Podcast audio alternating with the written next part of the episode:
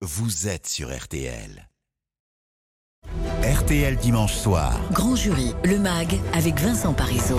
Oui, c'est votre rendez-vous du dimanche soir pour tout savoir du grand jury de la mi-journée, le rendez-vous politique incontournable sur RTL avec le Figaro et LCI. C'est aussi un magazine ouvert sur votre vie, votre quotidien. Autrement dit, on va parler pouvoir d'achat, réforme des retraites et rapport au travail. On va revenir sur le grand jury de Bruno Retailleau, le président du groupe Les Républicains au Sénat, sur le grand meeting syndical unitaire de jeudi dernier à Saint-Etienne, l'occasion de donner le ton de l'unité et de la détermination syndicale avant le 7 mars.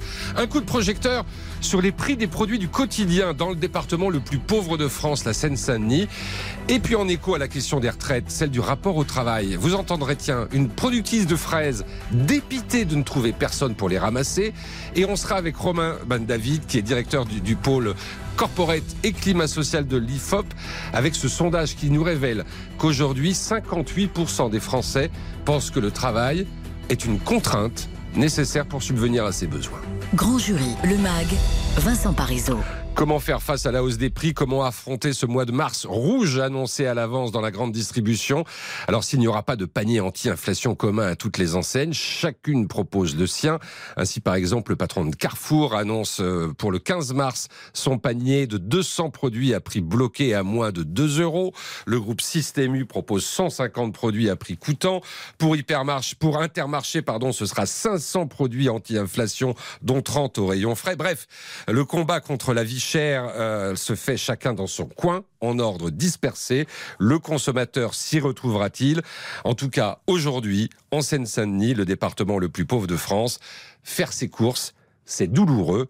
Reportage Grand Jury Le Mag à Clichy, Vincent Serrano. Il n'y a qu'à regarder les prix. Hein. Accoudée au poignet de son chariot, Nadia barre sur un petit papier, comme elle a commencé à le faire depuis plusieurs semaines, les produits dont elle repousse l'achat à plus C'est tard. un- c'est une corvée maintenant. Les courses, c'est une corvée. Je veux dire, du mois de janvier au mois de mars, un paquet de beurre euh, à 93 et à l'époque, on le payait 1,10. Euh, Et c'est pas le plus cher. Et c'est pas le plus cher que je vous ai pris. hein. Je vais prendre le café, à 25, grand-mère, le petit paquet. Maintenant, il est à 2,50. je En combien de temps ça vous l'avez remarqué? Oh, bah, moi, je vous dis franchement, toutes les fins de semaine, j'ai l'impression que les prix augmentent. Parce que là, quand même, ça s'aggrave. Même sur les magasins Saint-Discount, euh, les prix sont flambés aussi. hein. On gagne, allez, 5-10 centimes. Et on va se rapprocher du, moins. du rayon laitage avec les yaourts, le lait, le beurre. C'est là où ça augmente le plus, près de 12% d'augmentation prévue. Demba Siral, l'inflation, ça vous dit quoi vous? Enfin, tous les produits sur lesquels je peux me faire plaisir, euh, les viandes et tout ça, enfin, j'arrête. Je prends que des conserves, les pâtes. euh. Bah là, par exemple, moi, sur les, enfin, tout ce qui est l'huile, déjà, euh, ça me fait péter un câble. On est à 3 euros la bouteille, alors que les Allemands, c'était 1 euro et quelques. Là, même sur les produits enfin, d'hygiène et tout ça, enfin, tout a augmenté, je trouve. Les couches, c'est peut-être l'un des produits qui augmentera le plus là dans les semaines à venir. Sérieux? J'achète euh, des cartons de 98, 30 euros euh, pour euh, même pas un mois, quoi. C'est quoi? On, on va laisser passer le chariot nettoyeur? Dambasira, c'est quoi la solution au moins avoir des prix bloqués sur euh, les produits de première nécessité. Là, il faut. Le chèque inflation Il suffit qu'on gagne un peu trop. À 1 euro près, on l'a pas. Moi, j'y crois pas en tout cas. Ah oui, oui, là, moi, je fais tout d'un coup, j'en ai pour 300 euros. Et il faut tenir le mois. Des consommateurs qui doivent euh, s'adapter, acheter les marques distributeurs en vrac ou en grande quantité pour stocker, mais pour beaucoup, comme euh, Snejana, l'inflation devient trop importante et on ne s'y retrouve plus. 1 euro, 30 centimes par-ci, 40 centimes par-là, mais c'est horrible, hein, augmenter les salaires. Je pense que c'est la première étape. Mais aussi peut-être stopper, parce qu'il y a aussi les grands groupes qui se font des marges énormes. Donc peut-être aussi leur demander de baisser un peu le prix, de stopper leurs marges et tout ça. Non? Eux vous disent que c'est pas possible. Ah, On fait quoi alors? On crève à la fin du mois? On peut pas payer nos factures On fait comment alors Dans ce supermarché de la Seine-Saint-Denis, j'ai fini par croiser Mustapha. Petite retraite, il n'a pas souhaité s'exprimer au micro. Ce qu'il commence à faire, lui, c'est de boycotter l'achat de certains produits pendant plusieurs semaines. Et en passant à la caisse, il a fini par me dire le gouvernement ne pourra rien faire pour nous, aux consommateurs, de faire bouger les choses. Eh oui, car le consommateur est aussi un électeur. Reportage signé Vincent Serrano à Clichy en Seine-Saint-Denis. La hausse des prix, l'inflation, mais aussi la réforme des retraites. C'était l'essentiel du grand jury RTL Le Figaro LCI qui recevait à la mi-journée Bruno Retailleau, le président du groupe LR au Sénat. Alors on l'écoute tout de suite et puis dans la foulée, on, on débriefe avec ses intervieweurs. L'article 7, c'est C'est les l'article. 64 ans. Voilà, c'est les 64 ans. Je comprends que c'est un article symbolique que nous, d'ailleurs, nous voterons et qui sera voté au Sénat. Est-ce que les articles 8, 9 et 10, l'article 10, les petites retraites, c'est pas important? L'article 9, l'usure professionnelle pour des gens qui sont fatigués, c'est pas important d'en discuter? L'article 8, pour les handicapés, des travailleurs en incapacité, en invalidité. C'est pas important. Soyons raisonnables. Je souhaite que le Parlement, le Sénat, puisse en réalité rattraper ce euh, que l'Assemblée nationale n'a pas été capable de faire, que nous puissions voter dans un climat de sérénité, ce qui pour le moment est le cas. Une, euh, une actualité quotidienne maintenant pour tous les Français, c'est l'inflation. Comment aider euh, les Français tout en maîtrisant les dépenses de l'État? En allant aux causes. Vous savez, la politique depuis des années, des dizaines d'années, se contente de traiter les conséquences avec des sparadraps, avec de l'argent public. Aujourd'hui, on est à 3 000 milliards d'euros. La fête est finie. Hmm. C'est le retour du réel. Voilà donc pour l'essentiel du grand jury de Bruno Retailleau, le, président du groupe LR au Sénat. Et on y revient maintenant avec euh, bien ceux qui l'ont interrogé. Olivier Boss pour RTL, bonsoir. Bonsoir. C'est la Bougriot pour TF1 LCI, bonsoir. Bonsoir. Jim Jarassé pour Le Figaro. Bonsoir. Bonsoir. Et Marie-Pierre Haddad pour RTL.fr. Bonsoir. Euh, Olivier Boss, vous qui avez mené le débat, euh, avez-vous eu la même impression que les auditeurs et que moi-même, à savoir qu'il a clairement donné l'impression qu'il s'appropriait le texte, que, elle, que c'était finalement un texte des républicains, cette réforme des retraites. Alors complètement, mais c'est une stratégie politique. C'est-à-dire que c'est le bon moment du Sénat. Euh, le Sénat euh, adore passer après l'Assemblée comme euh, l'hémicycle de, de, de, sages. Et puis d'autre part, c'est une Assemblée où la droite est majoritaire et peut donc effectivement faire passer un certain nombre de ses, de ses volontés quand, quand, quand tout cet examen sera terminé, euh, ça sera ce qu'on appelle la commission mixte paritaire. Et là, il faudra que les députés LR votent et donc, euh, ça sera une autre histoire. c'est pas gagné, ça. Euh, Jim Jarassé. Non, c'est loin d'être gagné. Là, aujourd'hui, euh, Rotaillot est dans la bonne phase, hein, on va dire, de sa séquence politique. En effet, il est à la manœuvre au Sénat.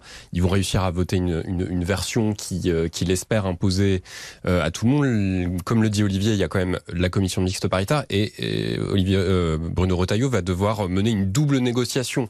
D'abord, au sein de son propre parti, avec les, les députés LR qui ont voté des, des éléments du texte qui ne le lui conviennent pas, notamment sur les carrières longues, et puis avec le gouvernement sur l'équilibre global financier de la réforme. Alors là, on a entendu euh, Olivier Dussopt qui commence à lâcher un peu du lest en disant bon bah s'il y a 300 ou 400 millions de déficit à l'horizon 2030, c'est pas si grave que ça. Mm. Mais bon, quand même, l'objectif à la base de cette réforme, c'était de garantir l'équilibre financier. Donc ça va être aussi un élément de négociation important euh, pour euh, pour le Sénat. D'ailleurs, on n'a pas entendu Bruno Retailleau tacler un peu le gouvernement. Il n'y a pas eu de joute verbale, il n'y a pas eu du tout de réponse aux arguments. Donc on sent que qu'il les ménage avec toujours cette feuille de route, euh, réussir là où tout le monde a échoué. Euh, ce qui est sûr aussi, c'est qu'il n'est pas apparu vraiment comme un opposant sur la question du pouvoir d'achat. D'une certaine manière, il approuve ce qu'a fait ou pas fait le gouvernement. Oui, enfin, il dit quand même euh, stop au chèque. Hein. Stop au chèque. Voilà, il faut, il faut quand même arrêter avec cette politique-là. Mhm. Il rappelle largement qu'il y a quand même 3 000 milliards d'euros de déficit aujourd'hui pour euh, l'État. Il répond aussi par la valeur travail. Il ah dit bah, travail, grand, travail. grand classique de la droite, ça mm. c'est normal. Et euh, dont la majorité euh, c'est aussi largement accaparé. La mm. valeur travail, c'est un peu la réponse à toutes les solutions. Vous avez un problème de financement, vous répondez par le travail. Bah, la valeur travail, on y reviendra ailleurs tout à l'heure avec le spécialiste de la question, Ali Fob, parce que les données ont un peu changé aux yeux des Français. Merci beaucoup, en tout cas, à vous quatre. Olivier Bost, Céla Bougriou, Jim Jarassé, Marie-Pierre. Grand jury, le MAG sur RTL. RTL dimanche soir. Grand jury, le MAG avec Vincent Parisot. Oui, Grand jury, le MAG, ça continue avec la perspective de la journée d'action de mardi contre la réforme des retraites. Alors, on vous a parlé dans le journal de la mobilisation déjà engagée euh, dans les centrales nucléaires, les raffineries, les dépôts de carburant, mais aussi l'appel lancé aux transporteurs et aux camionneurs, avec certains syndicats qui leur demandent de passer à l'action dès ce soir, 22h. Vous l'avez entendu avec le secrétaire général de FO Transport dans le journal, appelé à des blocages dès cette nuit. Donc un durcissement, un durcissement clairement perceptible dès jeudi soir. C'était à Saint-Étienne où, à l'image des partis politiques, les syndicats ont tenu un véritable meeting et ont affiché leur unité contre cette réforme. Reportage Frédéric Perruche. Tous ensemble, tous Devant leur drapeau, leurs banderoles respectives, ils sont huit leaders syndicaux de la CGT, FO, UNSA, CFDT ou CFTC assis face au public pour dire non à cette réforme des retraites qu'ils rejettent en bloc, ensemble, ce qui réjouit Marc, ouvrier dans la métallurgie. Ah ben, c'est rare, c'est très rare que tout le monde soit du même avis, donc là c'est très bien. On va tenir, on est de plus en plus nombreux. Euh, chaque manifestation, on le voit, on est de plus en plus nombreux. Donc je pense que ça va tenir, oui. J'espère que personne ne fera de faux bons en cours de route. C'est le plus important. Côte à côte, des militants, des sympathisants de tous les syndicats comme Laurent et Christophe, l'un est cégétiste, l'autre de la CFDT. C'est exceptionnel d'avoir toutes les organisations syndicales présentes. Il n'en manque pas une. C'est qu'il y a vraiment un gros problème.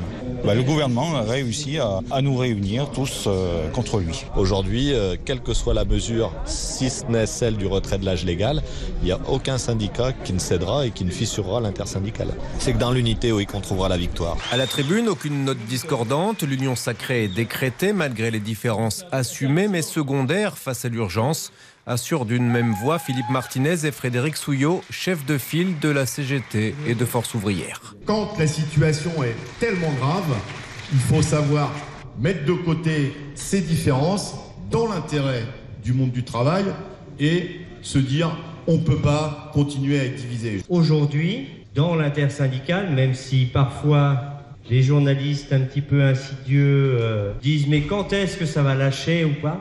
Bon, n'y a rien qui lâche et il n'y a pas un gravier entre nous. Un discours d'unité qui donne de l'espoir à Jacqueline et Pascal.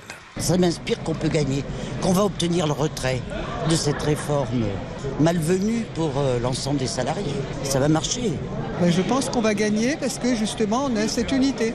25-30 ans que je suis une militante euh, engagée, c'est la première fois que je vois tous ces drapeaux réunis tous ensemble. La mobilisation de mardi sera cruciale pour la suite du mouvement et l'avenir de l'union syndicale qui pour l'instant tient le choc. Et puis on va gagner, c'est pas peut-être qu'on va gagner, nous devons gagner et nous allons gagner. Voilà, reportage de Frédéric Perruche à Saint-Etienne jeudi dernier pour ce grand meeting de l'unité syndicale face à cette réforme des retraites. Et en réponse aux inquiétudes, on a pu entendre la majorité, l'exécutif et, notamment même le président, lorsqu'il était à Ringis, argumenter en mettant en avant la valeur travail et l'importance pour chacun de s'épanouir au travail. Oui, mais voilà, la donne a sans doute changé depuis quelques temps. Et avant d'en parler, tiens, avec le spécialiste de ce dossier à l'IFOP, euh, une illustration. Ce matin sur RTL et vous l'avez peut-être entendu, cette productrice de fraises expliquait qu'elle ne trouvait personne pour les ramasser. On a, on a personne qui s'est proposé pour venir tout simplement travailler chez nous. On ne sait pas comment faire. on sait pas comment faire. C'est pas pénible en tant que tel. Faut pas, faut pas avoir des, centaines de diplômes. Euh, simplement, ce qu'on veut, c'est avoir du bon sens, être courageux, savoir se lever tôt. Voilà, Blandine, qui est productrice de fraises à Chérisy, près d'Arras. Être courageux et pouvoir se lever tôt, c'est tout ce qu'elle demande, mais elle ne trouve pas donc euh, cette main d'œuvre. Et c'est sans doute une illustration du changement intervenu récemment dans le rapport des Français français au travail. On en parle tout de suite avec notre invité. Grand jury, le MAG, Vincent Parisot. Invité du Grand jury Le MAG, Romain Ben David, directeur du pôle corporate et climat social de l'IFOP. Bonsoir. Bonsoir. Merci d'être avec nous euh, ce soir sur RTL. Euh, vous qui avez coordonné plusieurs enquêtes compilées dans une étude de la Fondation Jean Jaurès sur le rapport au travail, notamment euh, depuis le Covid. On peut d'ailleurs y ajouter une récente enquête de l'IFOP publiée cette semaine qui révèle que 58% des Français euh, pensent que le travail est une contrainte nécessaire pour subvenir à ses besoins, alors que 42% estiment que c'est un moyen de s'épanouir dans la vie. Euh, ce rapport euh, au travail euh, entre euh, contraintes et moyens de s'épanouir, il s'est complètement inversé ces dernières années et peut-être encore plus ces derniers mois depuis le Covid. Oui, exactement. Le Covid a constitué un grand catalyseur de beaucoup de comportements, en particulier le rapport au travail, où on vit encore aujourd'hui les transformations qui sont à l'œuvre depuis 2020 et alors que beaucoup de Français accordaient une grande importance au travail, cette importance s'est complètement effondrée sur 30 ans et ça s'est accéléré en 2020. Ce phénomène, il était déjà perceptible avant euh, la crise du Covid? Oui, il était déjà euh, perceptible. En 1990, vous aviez 60% des actifs qui estimaient que le travail occupait une place très importante dans leur vie. En 2022, cette place très importante est descendue, s'est effondrée à 21%. Alors ça ne veut pas dire que le travail n'est plus important, il demeure important pour à peu près 60-70% euh, des, euh, des, actifs, mais son rôle très important a complètement baissé, il n'est plus aussi central et aujourd'hui ce n'est plus aux actifs de s'adapter à leur travail, mais c'est au travail de s'adapter à la vie de chacun. Ça veut dire que euh, dans les entreprises, on peut dire que d'une certaine manière, le rapport de force a changé? Alors, le rapport de force n'a pas pu complètement s'inverser en si peu de temps. En revanche, il existe aujourd'hui d'autres alternatives si le travail que l'on exerce ne plaît plus. Et on le voit par exemple dans l'envie de démissionner. Vous avez plus d'une moitié de, de salariés qui estiment qu'ils peuvent démissionner ou qui ont pensé à démissionner au cours des derniers mois. Tous ne le feront pas, mais ça veut dire que cette alternative existe et qu'on le champ des possibles est plus large. Les salariés ont besoin de donner un peu plus de sens euh, à leur travail Au-delà de la crise sanitaire, euh, vous avez aussi le fait que pour beaucoup de, pour les notamment pour les plus jeunes générations, euh, beaucoup n'ont connu que des périodes de crise, ou même jusqu'aux actifs jusqu'à de, de, jusqu'à 50 ans, des périodes de crise, euh, ont, ont eu le sentiment de travailler beaucoup sans être forcément euh, reconnus et s'estiment plutôt perdants dans leur rapport au travail. Mmh. De la même manière qu'on voit une abstention euh, politique très forte, notamment auprès des jeunes, auprès des jeunes générations, on voit que ces jeunes générations se mobilisent politiquement vers d'autres causes, donc il n'y a pas n'y a pas un désintérêt pour la politique. C'est un peu pareil pour le travail. Il n'y a surtout pas un désintérêt pour le travail. En revanche, l'emploi tel qu'il se présente actuellement ne séduit plus une grande part des salariés. C'est vrai qu'on n'a pas parlé d'argent depuis le début de cet entretien. Ça veut dire que la rémunération n'est pas un facteur essentiel dans, dans l'épanouissement au travail aujourd'hui? Ce qui est sûr, c'est qu'au niveau global, euh, on a une inversion totale de, du fameux slogan « Travailler plus pour gagner plus », qui était très populaire en 2008, donc juste après l'élection de Nicolas Sarkozy. Mmh. On avait 61% des Français qui préféraient euh, travailler plus euh, donc pour gagner gagner plus d'argent et avoir euh, moins de temps libre. Aujourd'hui, cette proportion s'est complètement inversée.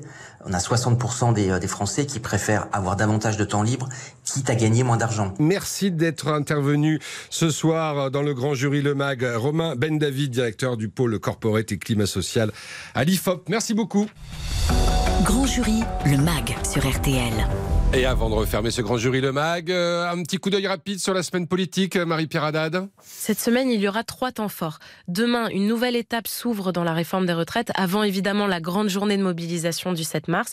Elisabeth Borne sera l'invitée de l'émission C'est à vous sur France 5. Jusque-là, ça s'apparente à une opération classique de déminage, mais on aura surtout une indication sur l'état du bras de fer avec les syndicats. Deuxième temps fort, mercredi, le 8 mars, c'est la journée internationale des droits des femmes. Et à cette occasion, Emmanuel Macron va présider un hommage national à Gisèle Halimi. Mais une polémique commence déjà à naître parce que l'association confondée par la militante féministe a décliné l'invitation et elle dénonce un hommage au rabais. Troisième temps fort, c'est toujours dans l'agenda du président de la République. Jeudi, Emmanuel Macron va dîner avec plusieurs personnalités pour aborder le sujet de la fin de vie. Il y aura aussi les représentants des cultes et c'est un rendez-vous vraiment crucial au moment où des soupçons d'instrumentalisation planent sur la Convention citoyenne. Merci Marie-Pierre, mais évidemment l'essentiel pour la semaine à venir, c'est cette journée de mardi et je vous rappelle RTL sera à vos côtés, évidemment, mardi toute la journée, en région, en Ile-de-France, à Paris. Mais dès demain matin, dans la matinale, soyez à l'écoute. On vous donnera toutes les informations pour vous éviter autant que possible la galère. Le grand jury Le Max s'achève ainsi. On marque une pause et puis Alain Bougrain-Dubourg nous rejoint pour refaire la planète. Grand jury Le Mag sur RTL.